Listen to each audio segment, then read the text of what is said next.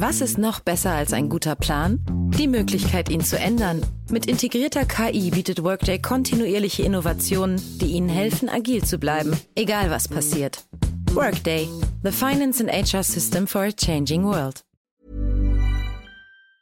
Unsere Welt ist auf dem Weg in das Zeitalter der künstlichen Intelligenz. In atemberaubender Geschwindigkeit verändert sich beinahe alles.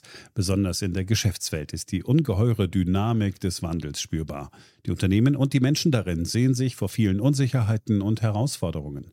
Der Aufstieg der künstlichen Intelligenz bedeutet neuen Wettbewerb, eine Flut von Daten, aber auch sich verändernde Fähigkeiten und die sich daraus ergebende Notwendigkeit von Veränderungen in den Skills von Mitarbeitenden und der Leistungsfähigkeit der Unternehmen. Workday, die Enterprise-Plattform für Finanzen und HR, hat deshalb Innovation zum Prinzip gemacht.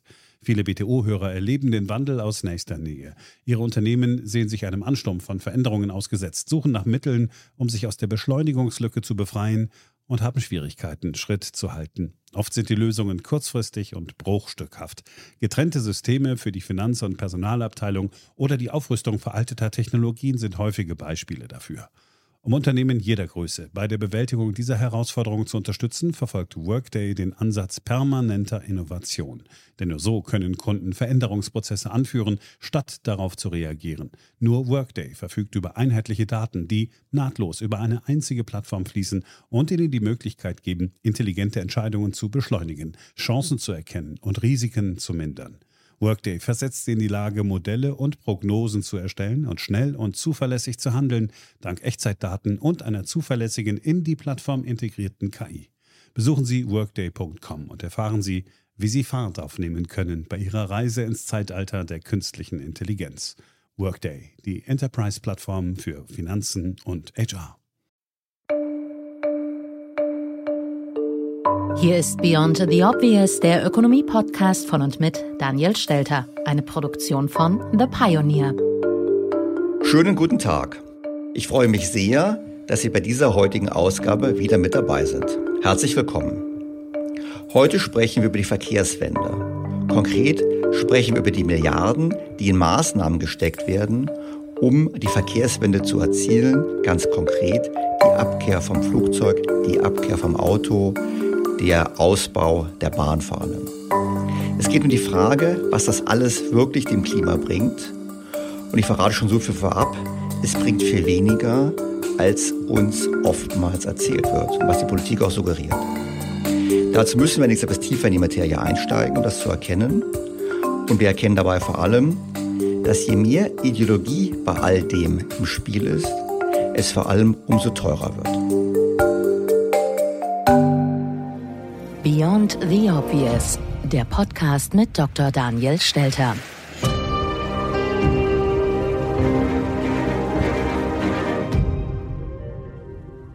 Wir kennen all die Darstellungen, die zeigen, dass es deutlich klimafreundlicher ist, mit der Bahn zu fahren, als zu fliegen. Ich habe auf meinem Blog als Beispiel dafür so eine Berechnung mit Daten aus Großbritannien online gestellt. Man sieht, dass Fliegen sehr klimaschädlich ist. So geht man davon aus, dass pro Passagierkilometer zwischen 150 und 255 Gramm CO2 ausgestoßen wird. Autofahren ist besser, aber nicht viel besser, mit ungefähr 150 bis 190 Gramm CO2. Busfahren ist besser, 105 Gramm CO2, aber unschlagbar ist Bahnfahren. Wenn man in Großbritannien Bahn fährt im Land, rechnet man mit 41 Gramm CO2 pro Kilometer und wenn man sogar weitergeht und sagt, man reist international ganz konkret mit dem Zug unter dem Ärmelkanal hindurch, dann stößt man nur 6 Gramm CO2 pro Passagierkilometer aus. Logische Schlussfolgerung, wir sollten alle mehr Bahn fahren. Die Frage ist nur, stimmt das wirklich? Um dem genauer nachzugehen, habe ich mir heute zwei Gesprächspartner eingeladen.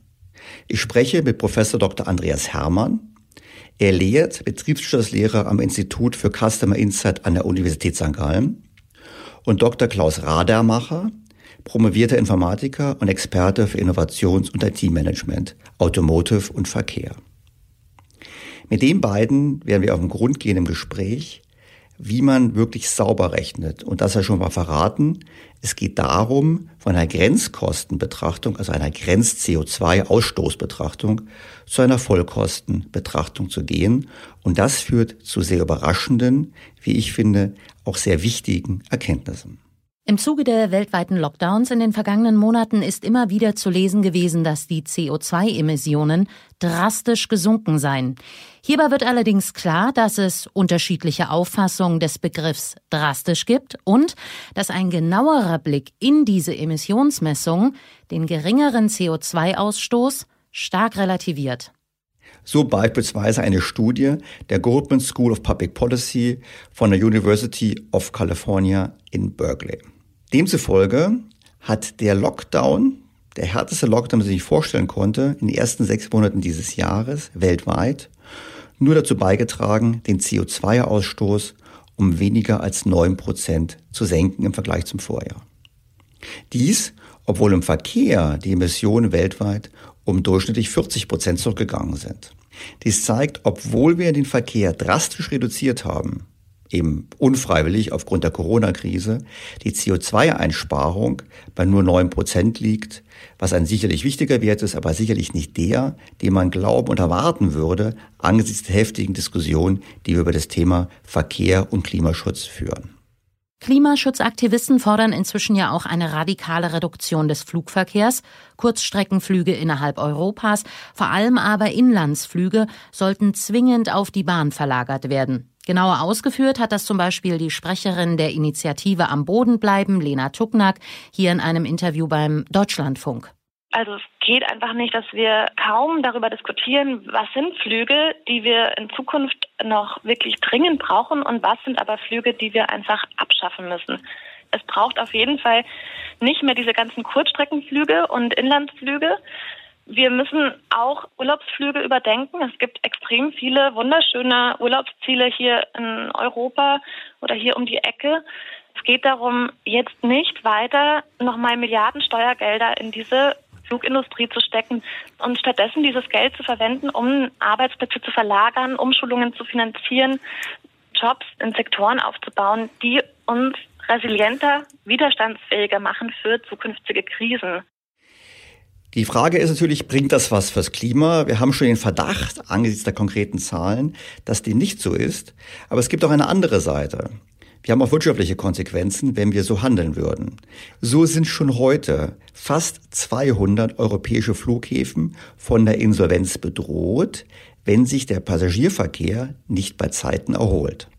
So flogen im zweiten Quartal diesen Jahres statt wie sonst über 33 Millionen Menschen nur noch rund eine Million Menschen in Deutschland. Die Zahl der beförderten Fluggäste ging damit, laut Statistischem Bundesamt, um beeindruckende 97 Prozent zurück. Schon jetzt geht die Erwartung dahingehend, dass die Luftfahrtbranche sich frühestens im Jahr 2024 erholen wird. So zumindest Berechnungen der Europäischen Luftsicherheitsorganisation Eurocontrol. Jetzt könnte man ja sagen, das ist okay, wir nehmen diesen Umbau hin, wir nehmen auch diesen Verlust an Arbeitsplätzen hin, wenn es etwas bringen würde. Doch Forscher sagen, der Verkehr ist nicht das große Problem und dass der Rückgang der menschlichen Aktivitäten, so wie hier gefordert wurde, eben nicht die Antwort sein kann. Die einzige effektive Strategie zur Stabilisierung des Klimas liegt in einer Transformation von Industrie, Energieerzeugung und auch Bauwirtschaft. Einer der Forscher, der an dieser Emissionsstudie mitgearbeitet hat, ist Hans-Joachim Schnellenhuber. Er ist emeritierter Direktor des Instituts für Klimafolgenforschung in Potsdam. Seine Erkenntnis hat er ebenfalls im Deutschlandfunk zusammengefasst, auch mit einem konkreten Blick auf den internationalen Flugverkehr. Insgesamt muss man sagen, ist der Klimaeffekt erstaunlich gering. Das bedeutet aber jetzt, dass wir genau schauen können, das ist quasi ein unfreiwilliges Großexperiment, was wir durch die Corona-Krise erleben. In welchen Sektoren welche Maßnahmen wie viel bringen. Was sich eben herausstellt, ist, dass vor allem eben auf Schwerindustrie, auf das Baugeschehen und so weiter ankommt, also eher auf die mittellangfristigen Dinge. Wenn also alle Menschen jetzt plötzlich aufs Fliegen verzichten würden, hätte man schon einen gewissen Effekt, aber ist vergleichsweise gering. Warum? weil der gesamte Flugverkehr nur etwa drei Prozent zum Emissionsgeschehen beiträgt. Was Herr Professor Schellenhuber erläutert, ist hochinteressant. Denn man muss eins wissen, drei Prozent am CO2-Ausstoß ist relevant und soll nicht runtergespielt werden. Aber zum Beispiel der IT-Sektor fängt bereits an, mehr Emissionen auszustoßen als der gesamte Flugverkehr. Also im Prinzip unser Internetverhalten hat natürlich auch eine Klimawirkung. Eine gute Quelle für den Anteil verschiedener Sektoren am CO2-Ausstoß in der Welt ist die Seite carbonmonitor.org. Da kann man entsprechende Fakten nachlesen. Und mit Blick auf den Flugverkehr vielleicht noch ein Gedanke. Eine Untersuchung der Technischen Universität Chemnitz besagt, man sollte zwar nicht so weitermachen wie vor Corona beim Flugverkehr, aber man könnte den Flugverkehr deutlich optimieren. Durch eine bessere Auslastung der Flüge und eine sinnvollere Vergabe der Flugslots, also der Rechte für Start und Landung an Flughäfen, ließe sich die Anzahl der Flüge innerhalb Europas um rund 50 Prozent reduzieren, ohne dass jemand aufs Fliegen verzichten muss. Ich finde, in diese Richtung sollte man auf jeden Fall denken. Nochmal zurück zu Hans-Joachim Schnellenhuber. In dem Deutschlandfunk-Interview hat er auch nochmal deutlich betont, dass individuelle Maßnahmen Einzelner wenig bringen. Es brauche große gesamtpolitische Maßnahmen. Man darf jetzt keinen falschen Zungenschlager reinbringen. Es kommt natürlich auf die Individuen an, aber es kommt eben nicht nur auf die kurzfristigen Entscheidungen der Individuen an. Wenn Sie zum Beispiel entscheiden, fliege ich in Urlaub oder nicht, sondern es geht darum, dass Politiken über verschiedene Zeitskalen denken müssen. Ne? Es hilft nichts, immer von Klimaziel zu Klimaziel sich durchzuhangeln. Also blinder Aktionismus bringt nicht viel. Politik, die den Klimaschutz wirklich ernst nimmt, die muss in zwei Jahre Schritten, fünf Jahre Schritten, zehn Jahre Schritten, 50 Jahre Schritten gleichzeitig denken. Ja? Und das kann eigentlich nur gelingen im engen Dialog mit der Wissenschaft um wirklich das Klima zu schützen, muss man eben sehr viel wissen. Punkt. Und genau das tun wir jetzt. Wir erweitern unser Wissen und sprechen mit Fachleuten zum Thema Vollkostenrechnung beim CO2-Ausstoß. Damit jetzt in das Gespräch über den Nutzen derzeitiger Klimaschutzmaßnahmen. Ist es wirklich so sinnvoll, Milliarden in die Bahn zu stecken, den Flugverkehr radikal einschränken zu wollen und Benziner gegen Elektroautos einzutauschen? All das mit Blick auf die Kosten, den Ressourcenverbrauch und den Nutzen fürs Klima. Sehr geehrter Professor Hermann, sehr geehrter Dr. Rademacher, herzlich willkommen in meinem Podcast.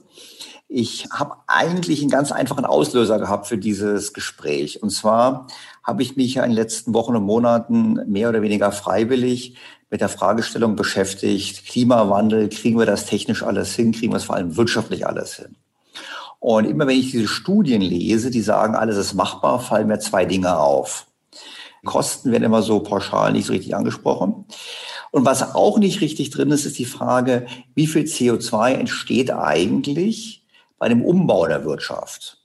Mein einfaches Bild ist immer, wenn ich ein Fahrrad schon habe, was alt ist, weiterfahre, habe ich mehr CO2 gespart, als wenn ich ein neues Fahrrad kaufe. Und da kam ich eigentlich jetzt mit Ihnen in Kontakt, weil Sie gesagt haben, ja wohl, man muss eigentlich ganzheitlich betrachten. Und das fand ich ganz spannend. Und vielleicht können Sie mal ganz kurz erläutern, was Ihre Sicht auf diese Fragestellung ist, weil es ja eine ganz wichtige Fragestellung meines Erachtens, wenn wir an den Umbau der Wirtschaft denken.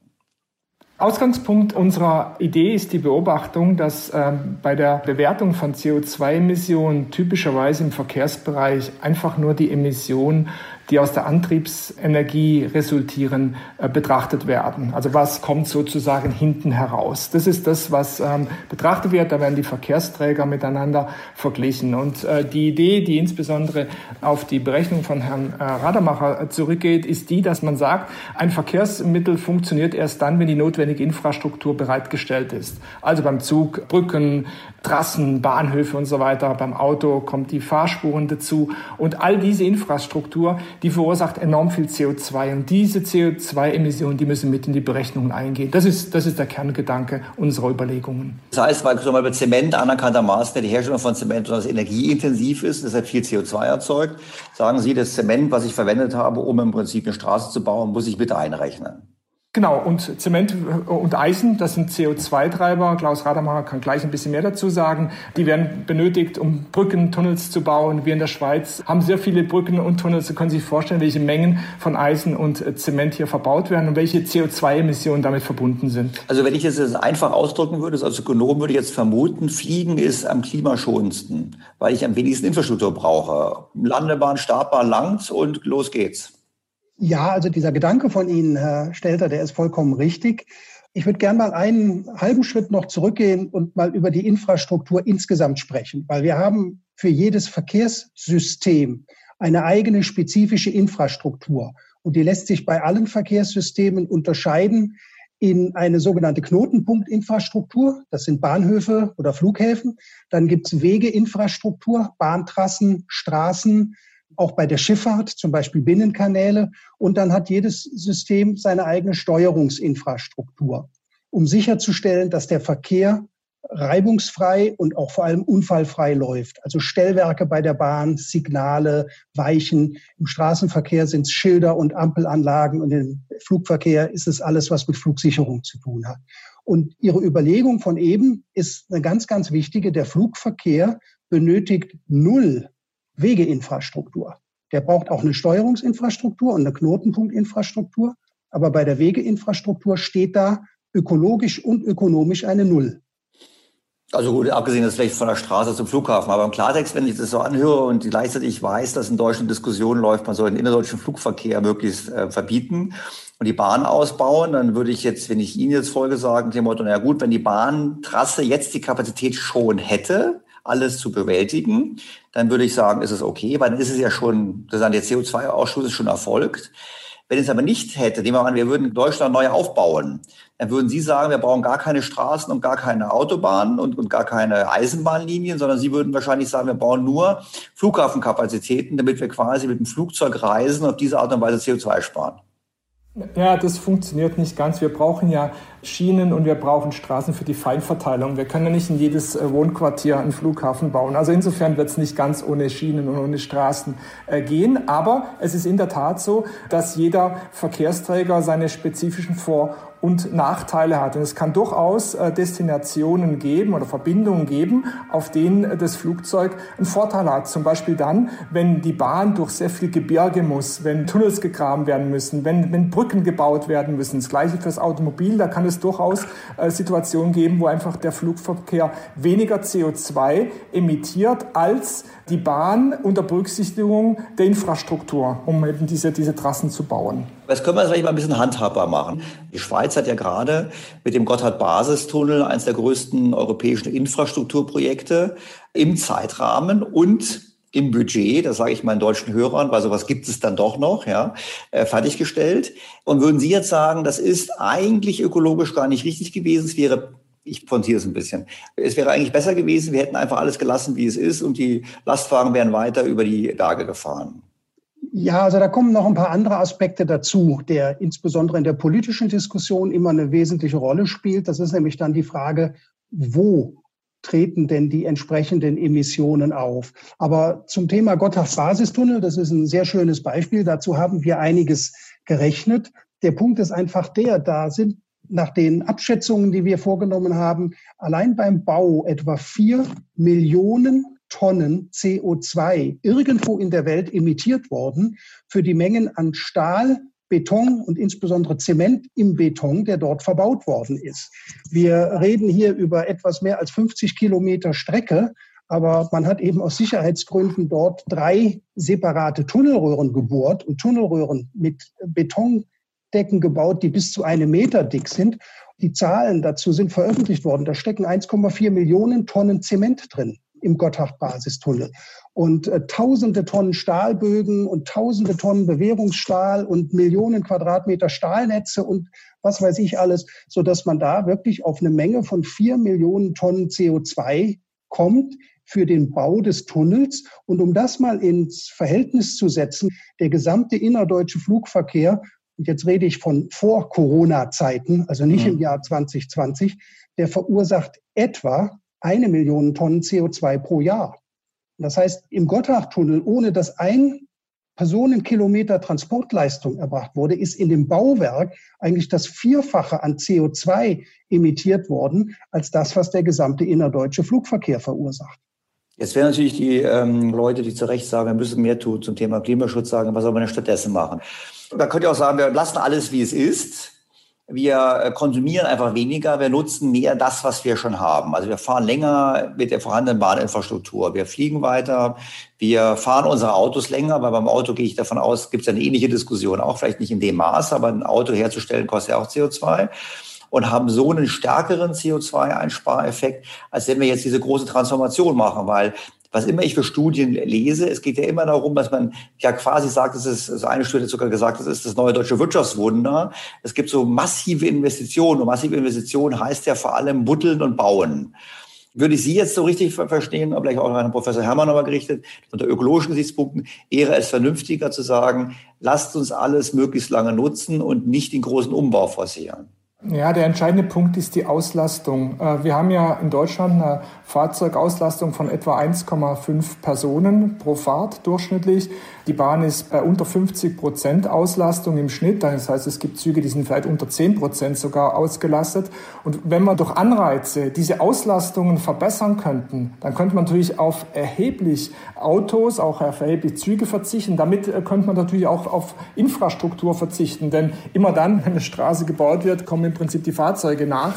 Also wir, wir müssen im Prinzip die Auslastung verbessern. Und das ist der entscheidende Hebel. Wenn wir von 1,5 auf 1,7 7 Auslastung kämen, da könnten wir auf Millionen von Fahrzeugen verzichten. Wir könnten theoretisch sogar auf die Bahn verzichten, wenn wir die Leistung in, in, in Personenkilometer berechnen. Das scheint einer der Hebel zu sein, um hier bei der Infrastruktur äh, Reduktion vorzunehmen und zumindest keinen weiteren Ausbau vorantreiben. Vielleicht müssen mir ganz kurz mal erklären, was heißt auf die Bahn verzichten? Das ist schon sehr extrem. Ich kann mir vorstellen, dass jetzt der eine oder andere Hörer das Podcast tot umfällt bei der Idee, dass man die Bahn abschafft. Also vielleicht können Sie das ein bisschen erläutern, glaube ich noch. Ja, rein rechnerisch leistet die Straße zehnmal mehr Personenkilometer als die Bahn.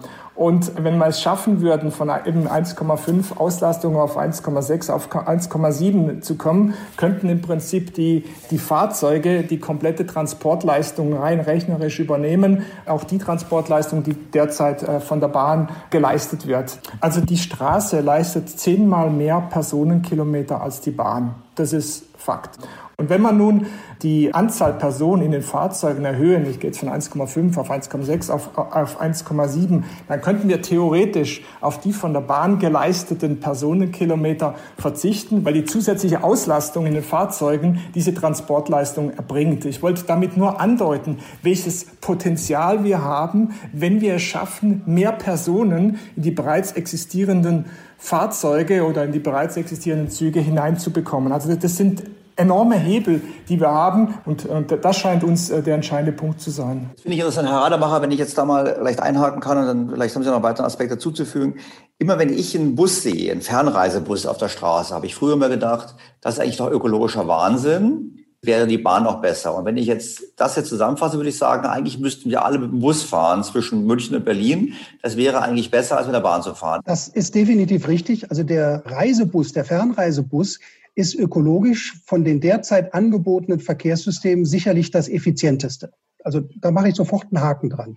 Ich würde gerne das, was äh, Andreas Herrmann gerade vorgestellt hat, nochmal mit ein paar Zahlen unterlegen. In Deutschland haben wir im Straßenverkehr eine Gesamtverkehrsleistung von etwa 965 Milliarden Personenkilometern pro Jahr. Das ist seit etlichen Jahren relativ stabil. Und die Bahn leistet etwa 96 Milliarden Personenkilometer. Das ist also genau dieser Faktor 1 zu 10, den Andreas Herrmann jetzt schon mehrfach angesprochen hat. Was wir im Straßenverkehr aber eben auch haben, für diese 965 Milliarden Personenkilometer sind bei uns größenordnungsmäßig 46, 47 Millionen Pkw auf der Straße. Wir wissen aus Untersuchungen, dass von diesen Pkw jeder Einzelne statistisch gesehen 23 Stunden am Tag steht und eine Stunde fährt. Und wenn er fährt, ist er mit 1,5 Personen besetzt. Das ist eine katastrophale Auslastung, wenn man es mal über den Tag betrachtet. Wir wissen weiterhin, dass zu keinem Zeitpunkt mehr als die Hälfte der zugelassenen Autos gleichzeitig unterwegs ist. Und das bedeutet, dass man rein rechnerisch den gesamten Individualverkehr ohne irgendeine Einschränkung für den Einzelnen auch mit der Hälfte oder sogar weniger als der Hälfte der Fahrzeuge durchführen könnte. Weil die eine Hälfte steht ja immer. Die braucht man ja rein rechnerisch gar nicht. Gut, es gibt da Konzepte. Mein Carsharing wäre doch so ein Beispiel. Ich meine, jetzt, wenn ich, ich wohne in Berlin, also ich nutze das durchaus auch des Öfteren. Ist doch ganz praktisch. Dann habe ich ein Auto, bin individuell, aber gleichzeitig muss ich mir auch am Zielort keine großen Sorgen machen. Irgendein anderer nimmt das Auto. Ist das sozusagen das Modell, was Sie befürworten? Ja, es geht in diese Richtung, wobei die derzeitigen Carsharing-Anbieter eigentlich fast alle in wirtschaftlichen Problemen stecken, weil die zu regional oder zu lokal aufgestellt sind. Aber welches Potenzial da drin steckt, das würde ich gern mal noch mit ein paar anderen Zahlen untermauern. ADAC und das Heidelberger Umweltinstitut IFOI, die haben schon vor Jahren mal ausgerechnet, dass die Produktion eines gehobenen Mittelklassefahrzeugs etwa acht Tonnen CO2 verursacht. Acht Tonnen CO2 für ein Auto. Da sind dann auch die, ist die ordnungsgemäße Entsorgung schon mit reingerechnet. Aber das wollen wir mal unterstellen, dass das passiert. Und wir wissen weiterhin, dass das Auto in Deutschland durchschnittlich in seiner Lebenszeit 160.000 Kilometer fährt. Dann sitzen jeweils 1,5 Menschen statistisch gesehen da drin. Das heißt, wir haben eine Gesamtverkehrsleistung von einem Fahrzeug von 240.000 Personenkilometer. Dafür sind in der Produktion acht Tonnen CO2 entstanden. Wenn man das umrechnet, haben wir beim Straßenverkehr aus der Produktion des Fahrzeugs 33 Gramm CO2 pro Personenkilometer, die wir auf das, was aus dem Auspuff rauskommt, hinzurechnen müssen. Das hat zurzeit aber überhaupt niemand auf der Rechnung. Wir reden immer von den 85 Gramm CO2 pro Personenkilometer durch die Antriebsenergie, aber 33 Gramm kommen aus der Produktion des Fahrzeugs noch hinzu. Ist es dann noch rational zu sagen, ich fahre den alten Verbrenner weiter, dann habe ich zwar leicht einen laufend höheren CO2-Ausstoß als mit einem Elektroauto, aber ich spare den CO2-Ausstoß bei der Produktion. Jetzt müssen wir nur noch addieren die Kosten für den Bau und Unterhalt äh, der Straße, anteilig umlegen und dann haben wir die Gesamtkosten des Systems Auto. Richtig. Und die sind doch dann zu vergleichen mit den Gesamtkosten des Systems Bahn. Ja, genau. Und da stellt man eben fest, dass diese grundsätzliche Aussage, Bahnfahren ist umweltfreundlich, die ist in dieser Allgemeinheit nicht richtig.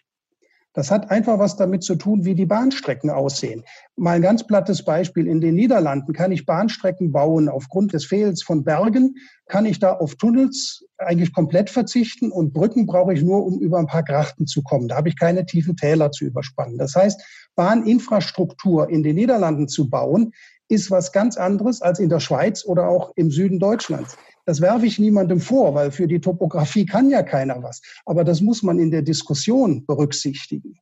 Und ähm, wir haben eben derzeit ja aus Umweltschutzgründen, wie immer wieder behauptet wird, das Thema, dass wir in Deutschland gigantische Summen in die Bahninfrastruktur investieren. Es sagt ja jeder, wir müssen mehr auf die Bahn bringen. Aber der Punkt ist der, dass eben durch diese Investitionen in die Infrastruktur jetzt erstmal riesige Mengen an CO2 emittiert werden, bevor überhaupt irgendeine zusätzliche Verkehrsleistung erbracht werden kann. Und aus dem Verhältnis 10 zu 1, was ich eben dargestellt habe, was die Verkehrsleistung angeht, erkennen wir auch sehr schnell, selbst wenn das, was von manchen Leuten gefordert wird, was von vielen anderen in Frage gestellt wird. Wenn die Bahn ihre Verkehrsleistung verdoppeln würde, hätten wir ja immer noch ein extremes Ungleichverhältnis zwischen Straße und Bahn. Und da liegt der Hebel, dass wir im Grunde genommen sehr, sehr viel effizienter die Verkehrsleistung erbringen können, ohne dass wir dafür so viel zusätzliche Bahninfrastruktur bauen müssen. Gilt es denn auch analog für andere Bereiche? Weil ich denke mir halt so, ich fahre durch Deutschland in meinem Auto, hoffentlich mal mit mehr als einer Person an Bord, damit ich da zumindest schon mal nicht unangenehm auffalle. Und dann sehe ich ganz viele Windräder stehen. Diese Windräder ist ja auch Zement reingeflossen, ganz viel. Und die müssen ja auch irgendwie alle paar Jahre ersetzt werden.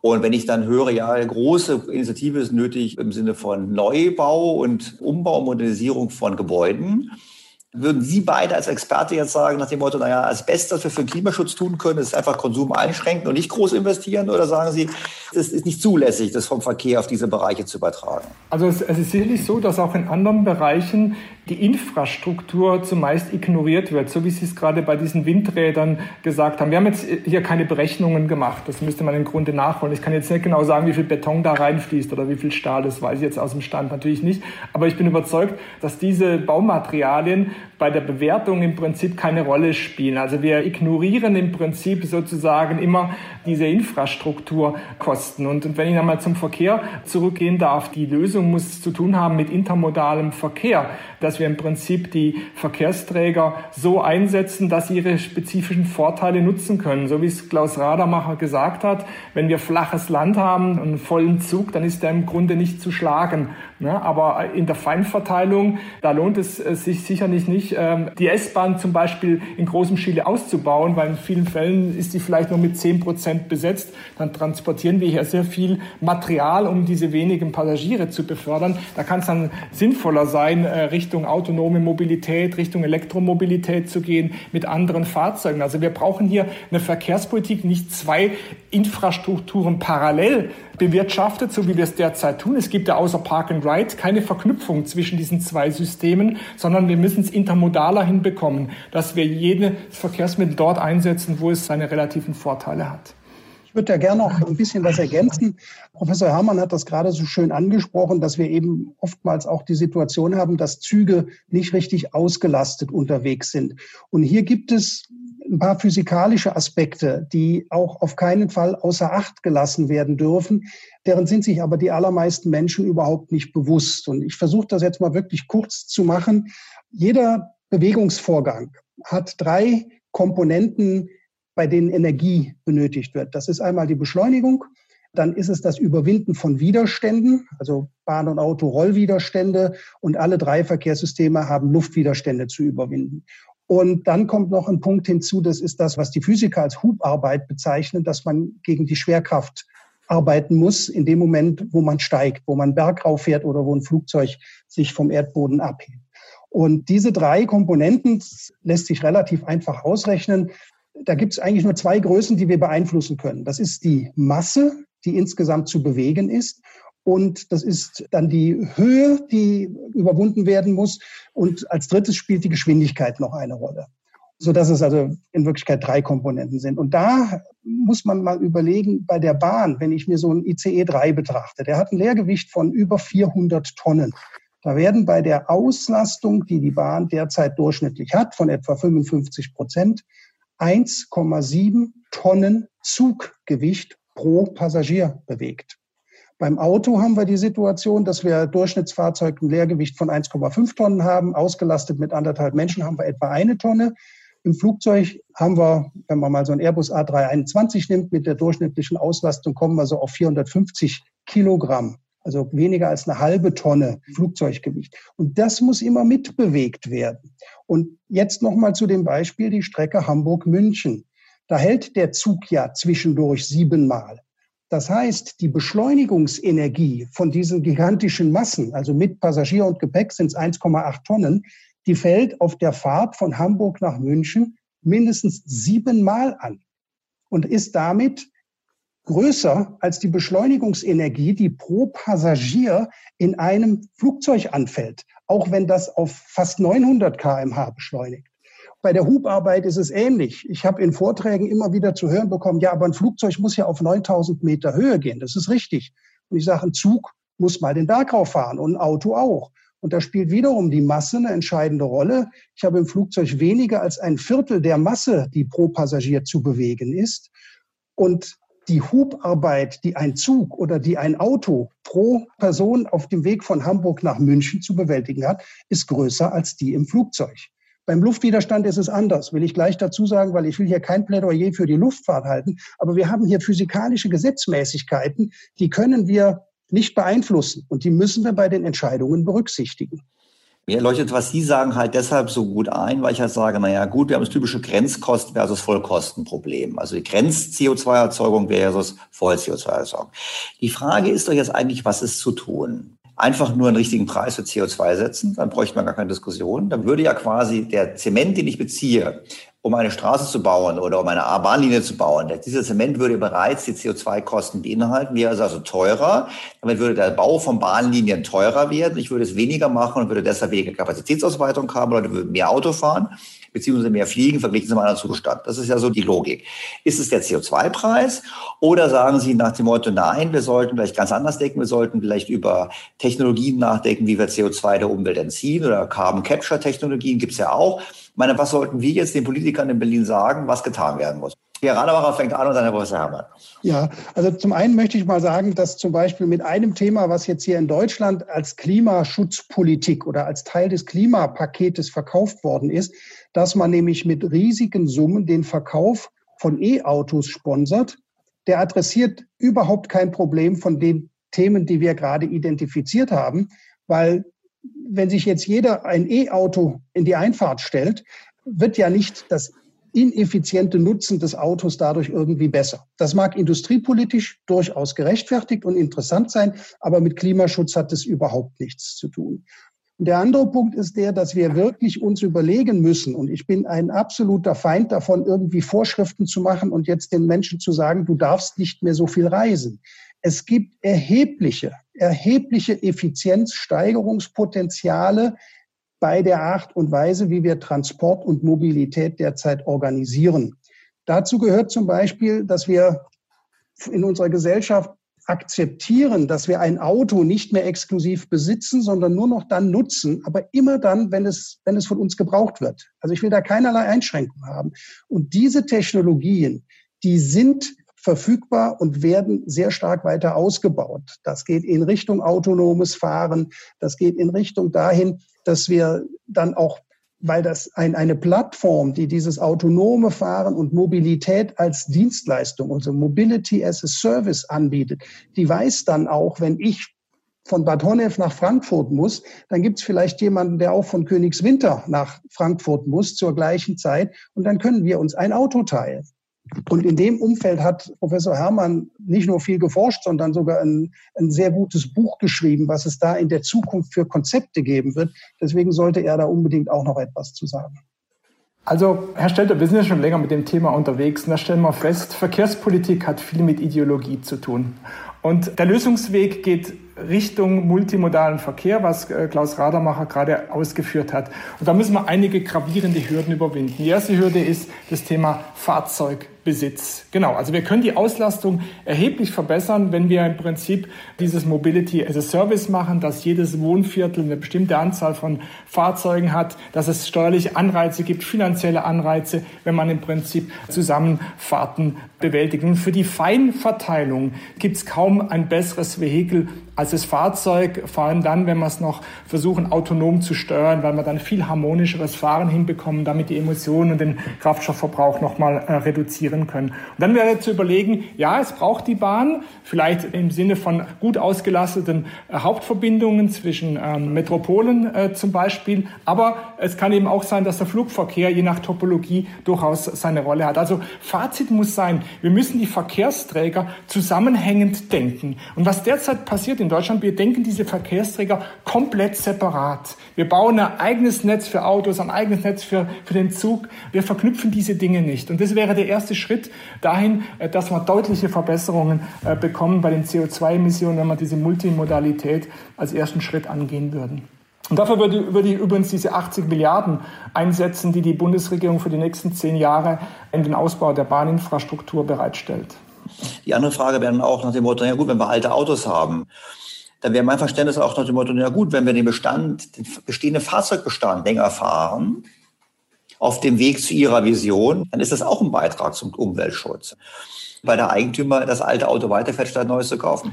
Ja, das sind natürlich zwei gegenläufige Effekte. Einerseits haben Sie recht, wir verzichten auf den Neubau eines Fahrzeuges und damit auf die zusätzlichen Emissionen, die aus der Produktion resultieren. Andererseits nutzen wir natürlich auch den technologischen Fortschritt nicht. Man muss ja schon fairerweise sagen, dass der Spritverbrauch in den letzten Jahren zurückgegangen ist. Und auf diesen Fortschritt würde man natürlich verzichten, wenn man jetzt auf die alten Autos setzt. Also das ist ein Trade-off, den man dann im Einzelfall äh, bewerten muss. Ja, ich würde gerne noch ergänzen, was Sie gerade angesprochen haben. Es gibt ja viel politischen Druck in diese Richtung. Richtung. Äh, wenn jeder nur noch ein Elektroauto hat, dann müssen wir in ganz Deutschland auch, äh, ich sage mal, im letzten Dorf im Westerwald oder in der Eifel oder in den Landschaften in Mecklenburg-Vorpommern diese Ladeinfrastruktur aufbauen. Das ist in den Städten relativ einfach möglich. Aber wir müssen uns auch darüber im Klaren sein, wenn wir auf Landstraßen oder auch auf Autobahnen sind, an den Parkplätzen, da hat man zwar vielleicht schon Licht für die Toilette und für die paar Lampen, aber eine Ladeinfrastruktur für Elektroautos, dass dann da drei, vier Autos gleichzeitig stehen und geladen werden können, erfordert eine ganz, ganz andere Anbindung an das Stromnetz.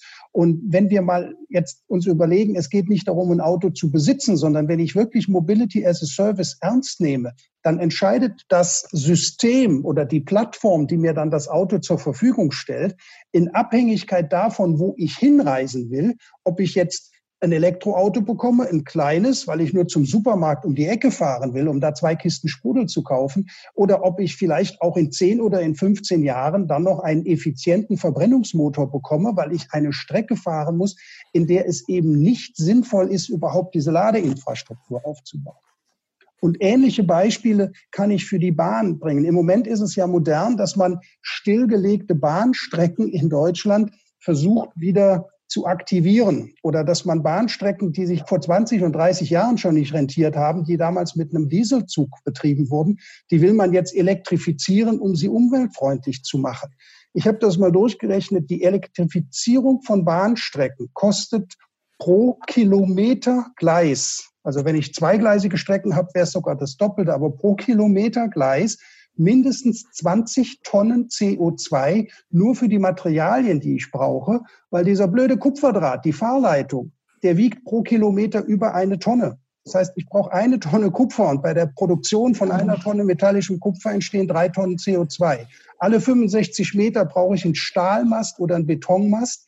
Der wiegt eineinhalb bis zwei Tonnen und die müssen in Betonfundamenten drinstehen. Ich habe Dutzende Tonnen Halteseile, Kettengewichte und so weiter und so fort. Also auch die Elektrifizierung einer noch nicht elektrifizierten Strecke ist unglaublich CO2-intensiv.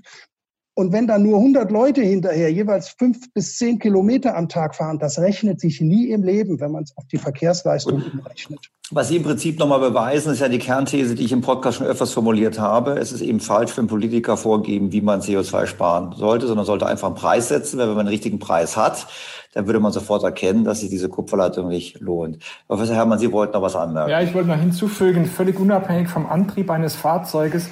Man darf natürlich nicht immer nur mit dem Finger auf die Politik äh, zeigen. Das hat viel auch mit Verhaltensänderung von uns selbst zu tun. Wir haben etabliertes Mobilitätsverhalten, das muss man schon fairerweise sagen. Und äh, es braucht schon viel Kraft, Anstrengung, vielleicht auch finanzielle Anreize, um das Mobilitätsverhalten ein Stück weit zu verändern. Lasst uns doch mal eine Stadt in Deutschland nehmen. Lasst sie uns mal umbauen. Wir rennen mit dieser Idee schon seit Jahren auf die Politik in Berlin zu. Lass uns mal irgendwo anfangen, Beispiel geben. Die Menschen müssen sich an diese neue Mobilität gewöhnen. Man kann das nicht von oben verordnen, sondern wir müssen sozusagen schrittweise hineinwachsen. Wir müssen ein Beispiel geben. Wir müssen Situationen schaffen, wo man im Prinzip das neue Mobilitätsverhalten austesten kann. Das kann man nicht politisch so einfach verordnen. Deshalb wäre unser Vorschlag, lasst uns das mal machen. Lasst uns mal eine Stadt, eine Region nehmen und einige dieser Ideen umbauen. Da wären wir schon deutlich einen Schritt weiter. Ich denke jetzt mal an Münster. Münster, ich war selber in Münster mal zu Besuch und es ist ja ganz faszinierend, die Dominanz des Fahrrades. Also das ist ja wirklich eine Stadt, wo man sich sagen muss, okay, das habe ich jetzt auch nicht eher zu hügelig in Erinnerung gehabt. Das wirkte also auch vor dem Hintergrund ganz praktisch, aber es war sicherlich eine Stadt, wo das Fahrrad Vorfahrt hatte. Und ich glaube, auch in so einem kleinen Rahmen hat es gut funktioniert.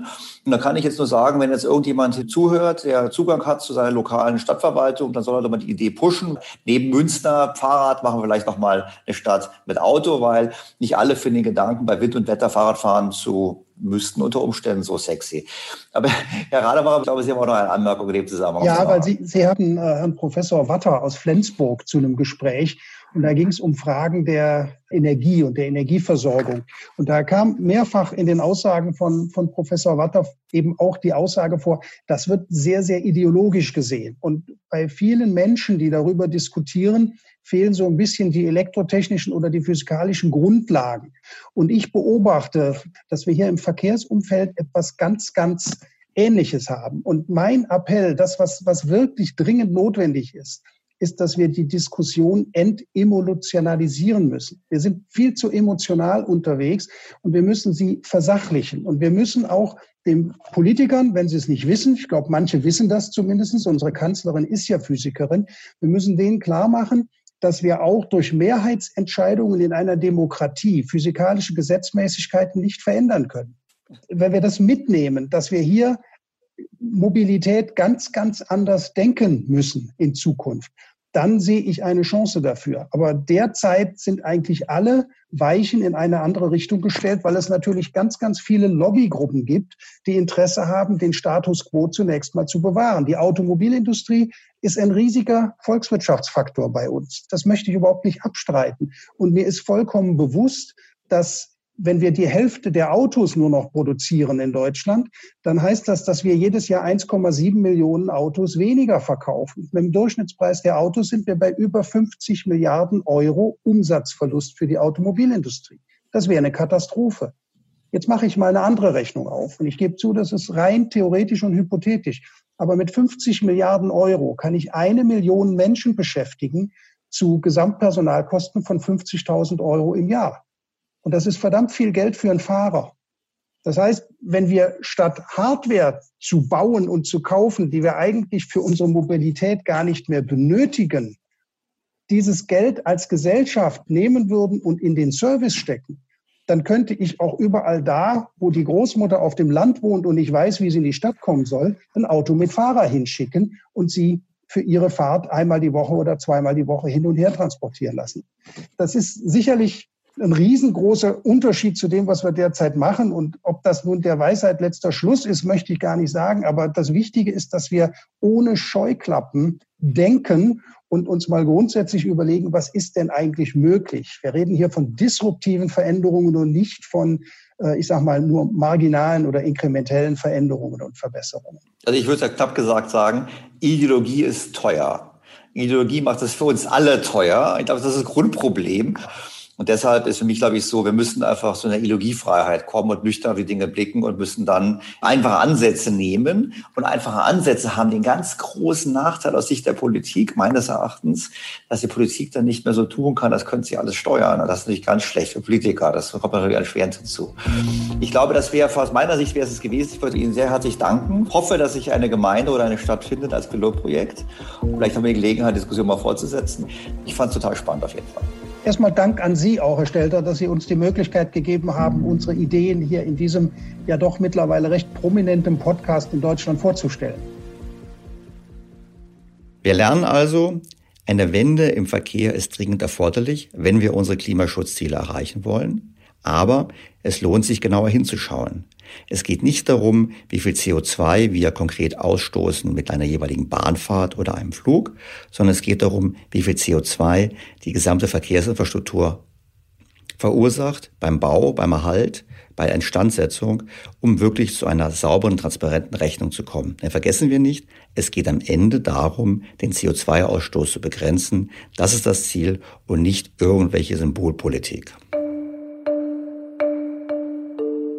Herzlichen Dank fürs Zuhören. Das war es für diese Ausgabe. In der kommenden Woche spreche ich mit William White, dem ehemaligen Chefvolkswirt der Bank für internationalen Zahlungsausgleich. Und so viel sei schon verraten. Er ist ein ausgesprochener Kritiker der heutigen Geldpolitik und sein Ausblick stimmt nur moderat optimistisch. Mehr von Daniel Stelter lesen Sie in seinem Blog auf think-beyondtheobvious.com. Dort können Sie auch Fragen und Rückmeldungen zu diesem Podcast hinterlegen. Ich freue mich wie immer auf Ihr Feedback, auf Ihre Anregungen, gerne auch als Sprachnachricht und auf ein Wiederhören in der kommenden Woche. Ihr Daniel Stelter.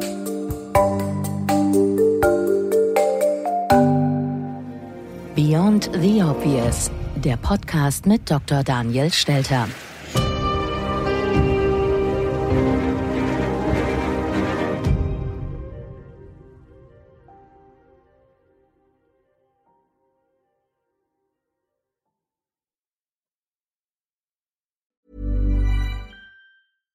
Even when we're on a budget, we still deserve nice things. Quince is a place to scoop up stunning high-end goods for 50 to 80% less than similar brands. They have buttery soft cashmere sweaters starting at $50 luxurious Italian leather bags, and so much more. Plus, Quince only works with factories that use safe, ethical, and responsible manufacturing. Get the high-end goods you'll love without the high price tag with Quince. Go to quince.com/style for free shipping and 365-day returns. Was ist noch besser als ein guter Plan? Die Möglichkeit, ihn zu ändern. Mit integrierter KI bietet Workday kontinuierliche Innovationen, die Ihnen helfen, agil zu bleiben, egal was passiert.